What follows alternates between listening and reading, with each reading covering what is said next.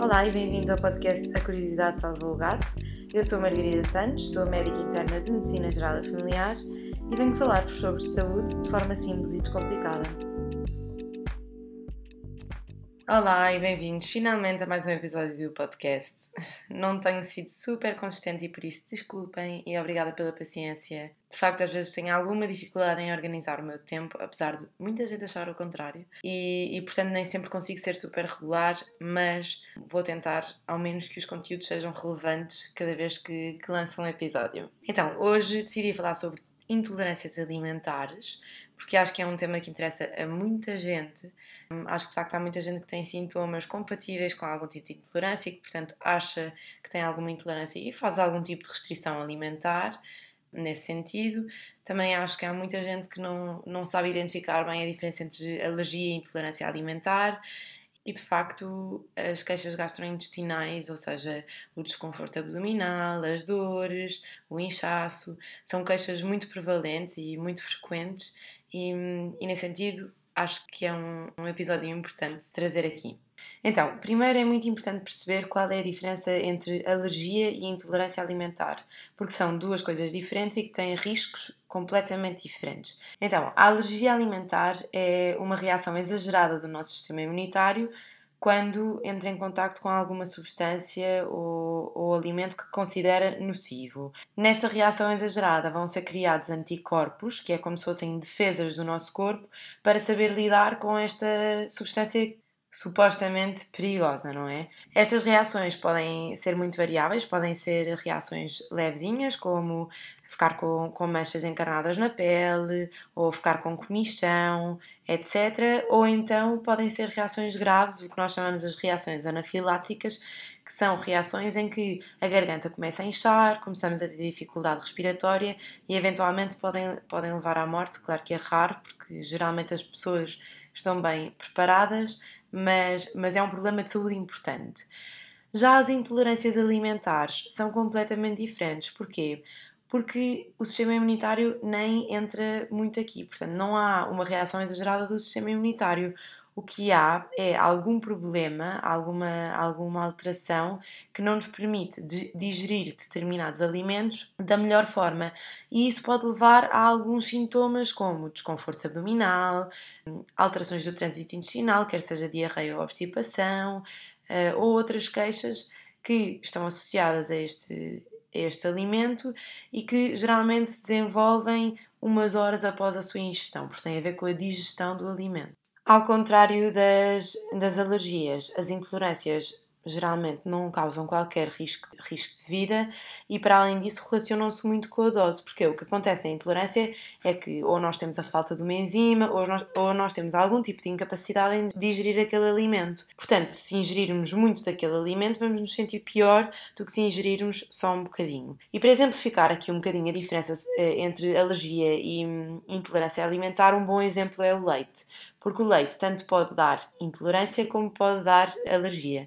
No caso da alergia, o que é que acontece? O, a proteína do leite entra em contato com o nosso corpo, o nosso corpo acha, oh meu Deus, oh meu Deus, esta proteína não é boa, temos de atacar, e portanto todo o sistema imunitário cria anticorpos e defesas para atacar aquela proteína. E isto faz com que haja uma reação alérgica pode ser perigosa e grave, pode dar diarreias muito intensas, porque temos todo um sistema imunitário a achar que está a ser infectado, quando na verdade não está, mas não consegue regular bem isso. Já na intolerância, o que acontece, e é muito frequente de facto, é não termos uma enzima. Um, há um açúcar no leite que é a lactose, e a lactose, para ser digerida, digerida, precisa de uma enzima que é a lactase.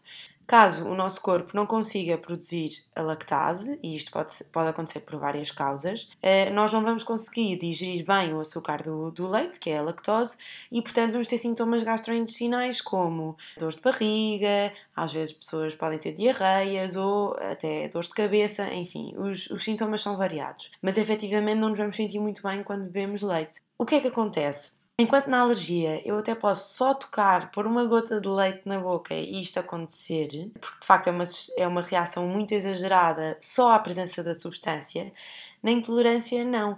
Na intolerância até pode acontecer eu não ter muita lactase, mas ter um bocadinho. E portanto, se eu beber um bocadinho de nada de leite, ou se eu comer uma fatia de queijo, por exemplo, que tem muito menos lactose, eu até estou bem, não tenho sintomas, mas se eu beber dois copos de leite ou um litro de leite, aí sim vou sentir-me mal e vou desenvolver sintomas. Então, mas e como é que eu sei se tenho uma alergia ou uma, ou uma intolerância alimentar? Então, primeiro, nos dois casos, há uma coisa que é importantíssima, que é a clínica. Aquilo que nos faz suspeitar de uma alergia ou de uma intolerância é, maioritariamente, os sintomas associados à ingestão de determinado alimento. Isso é a coisa mais importante e é sempre aquilo que deve guiar. Depois, o nosso tratamento também é a clínica. Portanto, as queixas e, e a história alimentar. A idade em que aparecem os sintomas às vezes também nos pode ajudar a dizer se é mais a favor de uma alergia ou de uma intolerância. Os sintomas em si também são diferentes, mas depois há testes que para as alergias funcionam e que para as intolerâncias não.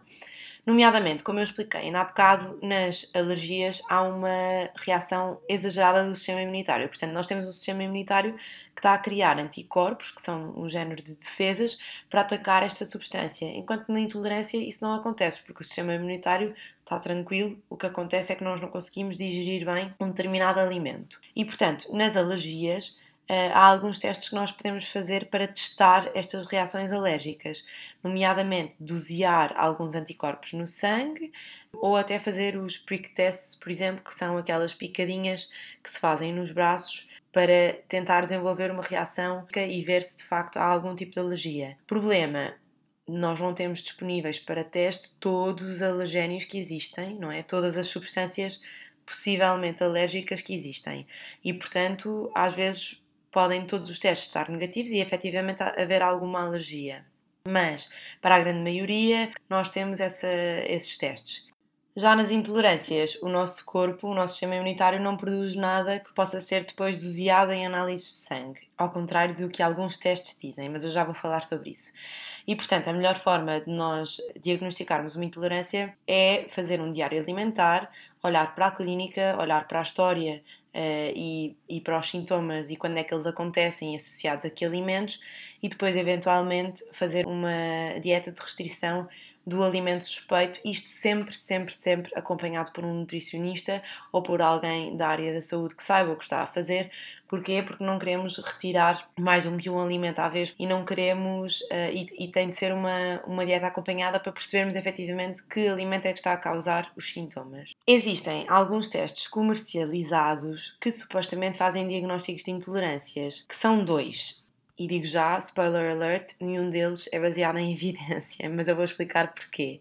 Portanto, um dos, um dos testes é, consiste numa, nos velcros que se põem nos pulsos e umas ondas quaisquer. Bem, eu nem sei bem como é que eles explicam aquele teste, mas basicamente é uns choquezinhos que se, que se levam nas pontas dos dedos e que supostamente nos dizem quais é que são os alimentos a que nós somos intolerantes só não sei explicar bem porque eu nem sei bem o que é que eles, o que é que eles fazem, porque não é muito divulgado.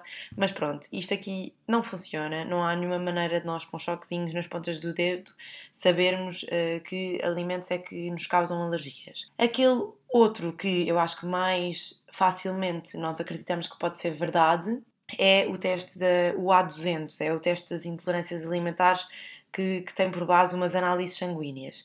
E então o que é que eles dizem? Eles dizem que vão avaliar a quantidade de IgG, que é um anticorpo, ou seja, uma defesa que o nosso corpo cria quando está em contacto com um determinado alimento. Mas qual é o problema?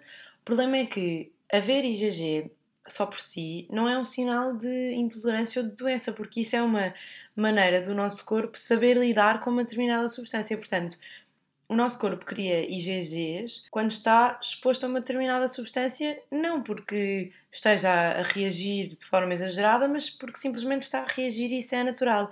E há alimentos que têm uma maior capacidade de fazer com que haja essa produção do que outros, o que não quer dizer que sejam, que sejam piores ou que nos façam mal. Aliás, se bem se lembram do que eu disse no início, o, as intolerâncias não têm a ver com o sistema imunitário, portanto, não estão relacionadas com uma, com uma resposta exagerada. Portanto, o simples facto de este teste procurar uma, uma substância produzida pelo nosso sistema imunitário, não é uma defesa uh, produzida pelo nosso sistema imunitário, já nos, já nos alerta aqui que alguma coisa não está muito bem. E, portanto, o que acontece nestes testes depois é que, consoante os nossos níveis de IgG, eles vão dizer se um alimento é vermelho, amarelo ou verde. Portanto, se, podemos, se não devemos comer mesmo, se podemos comer moderadamente ou se, se podemos comer livremente. O grande problema é que o teste acaba por nos dar falsos positivos, ou seja, acaba por nos dar intolerâncias que na, na, realidade não são intolerâncias, nós acabamos por restringir uma data de alimentos, que geralmente ainda é uma lista grande, sem qualquer tipo de fundamento. Claro que se nós restringimos metade das comidas que nós comemos, a probabilidade de nos sentirmos melhor é grande, mas não porque restringimos aqueles alimentos todos, mas porque se calhar dentro desses todos estava o alimento que nos está a causar algum tipo de desconforto. E portanto, nós estamos-nos a sentir melhor, ok, sim, mas à custa de uma restrição alimentar grande que pode efetivamente causar problemas e déficits nutricionais, quando na verdade podíamos simplesmente reduzir o consumo de um determinado alimento. E isso seria mais fácil de descobrir com base num bom acompanhamento, ou por um nutricionista, ou por um profissional de saúde que tenha capacidade de avaliar os sintomas e de relacioná-los com os nossos hábitos alimentares. Portanto, em jeito de conclusão, nenhum destes dois testes de intolerâncias alimentares tem qualquer uh, evidência científica que o suporte e não estão recomendados por nenhuma entidade médica ou da área de saúde que se baseia em evidência científica. Pelo que não vos aconselho a fazer, poupem o vosso dinheiro, poupem o dinheiro que gastariam nesses exames e consultem um nutricionista se de facto têm sintomas ou consultem um médico. Porquê? É importante nós não desvalorizarmos os nossos sintomas e falarmos com o médico sobre eles para perceber o que é que os está a originar e não fazer uma catrefada de exames que só nos vai gerar mais ansiedade, mais restrições alimentares e que acaba por não ter qualquer benefício depois a longo prazo. E eu sei que alguns de vocês podem pensar: ah, mas se eu não me sinto bem a comer determinado alimento, qual é o mal de eu retirar sem fazer eh, um diagnóstico ou um diário alimentar ou o que seja? O grande problema e aquilo que, que nos preocupa mais é deixar passar algum diagnóstico que seja importante e que tenha de ser acompanhado. Por exemplo, de uma doença celíaca para a qual não basta fazer uma evicção do glúten, é preciso também ser acompanhado, fazer exames aos intestinos, fazer análise e, portanto, não basta nós dizermos, ok, não como glúten e está feito, porque pode ter outras implicações e é uma doença que deve ser devidamente acompanhada.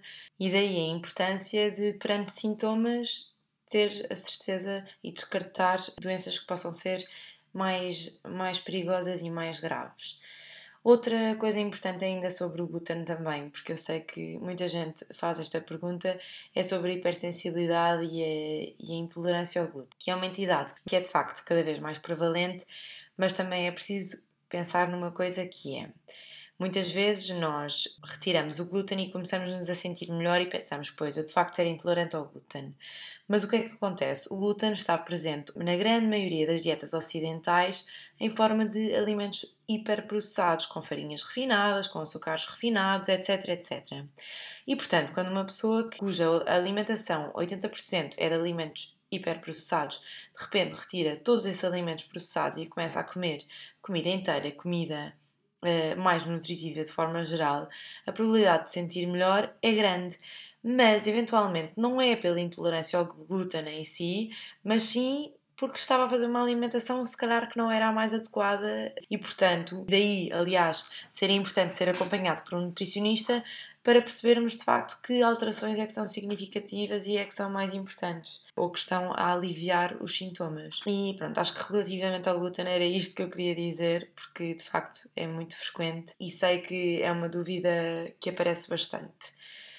E é isto. Assim, em jeito de conclusão, muito resumidamente, falámos sobre o que é que são intolerâncias e alergias, falámos sobre o diagnóstico, das alergias, sim, precisa de análise e precisa de alguns exames, enquanto que o das intolerâncias baseia-se muito mais num diário alimentar, num acompanhamento um, e numa história clínica bem feita e depois, eventualmente, um ajuste na dieta relembrar que as intolerâncias são muito dependentes da dose e, portanto, serem intolerantes não quer dizer que nunca mais possam comer um determinado alimento, mas sim que devem ter atenção uh, à quantidade em que o consomem. Pronto, queria só dizer também que não quero de todo desvalorizar as intolerâncias. As intolerâncias existem, são cada vez mais prevalentes e, e é importante saber diagnosticá-las e saber tratá-las. Contudo, também acho que hoje em dia toda a gente é intolerante a tudo e acabam por se criar algumas fobias desnecessárias que também podem ter as suas consequências negativas. E portanto, na dúvida, falem com um profissional de saúde, quer seja um médico, um nutricionista. O importante é de facto avaliarem os vossos sintomas e perceberem qual pode ser a causa mais, mais provável. E é isto, espero que tenham gostado, uh, espero que tenha sido útil e que tenha esclarecido alguns temas. Espero também não ter sido muito confusa, às vezes é um bocadinho difícil organizar o meu pensamento, apesar de eu, de eu até tentar organizar e escrever as coisas, depois quando estou a falar nunca é muito genuíno se eu estiver a ler, então vou acabando por falar, mas isso também faz com que todo o discurso seja um bocadinho mais desorganizado. Entretanto, também vos quero pedir se gostarem dos episódios e se quiserem apoiar este projeto para deixarem as estrelinhas na aplicação podcast do iTunes, é uma forma de eu saber que estão a gostar e também uma, uma forma de me deixar um bocadinho mais motivada a continuar, porque efetivamente às vezes sinto que tenho muito trabalho e não sei bem se se vocês gostam e se isto é um conteúdo que vos interessa. E pronto, continuem a mandar as vossas sugestões. Muito obrigada por todo o feedback que me dão no Instagram, aqui também. O meu objetivo, no fundo, é promover a literacia na saúde e falar de alguns conceitos de médicos em linguagem mais corrente e mais perceptível. Claro que com isso às vezes, se calhar, simplifico um bocadinho demais, mas o objetivo é também perceberem um bocadinho e estarem um bocadinho mais interessados nestas áreas, porque efetivamente estarmos informados e aumentar o conhecimento é uma forma de termos mais poder sobre as nossas decisões e aquilo que nos faz bem à saúde. E é isto, espero que tenham gostado. Muito obrigada por me acompanharem. Um grande beijinho e até ao próximo episódio.